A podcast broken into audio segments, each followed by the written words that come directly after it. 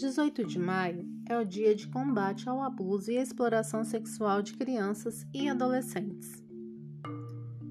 Há 48 anos atrás, em 18 de maio de 1973, Araceli, uma menina de apenas 8 anos, saía de casa seguindo para sua escola em Vitória, no Espírito Santo.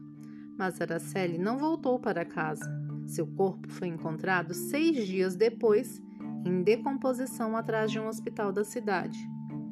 Após a perícia, se descobriu que Araceli havia sido sequestrada, drogada, espancada, estuprada e morta por membros de uma tradicional família capixaba. 48 anos se passaram e o crime segue em impunidade. Araceli não é apenas uma história. Nossas crianças sofrem todos os dias e há muitos anos. Por isso, o dia 18 de maio foi escolhido como o dia em que iríamos nos unir e lutar contra o abuso e a exploração sexual de crianças e adolescentes.